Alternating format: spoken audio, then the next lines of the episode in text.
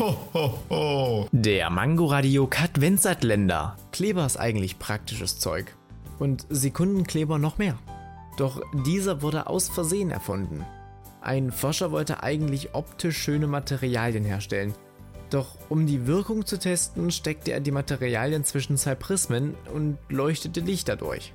Und als er einmal den Kleber ausprobieren wollte, konnte er später die Prismen nicht mehr voneinander trennen.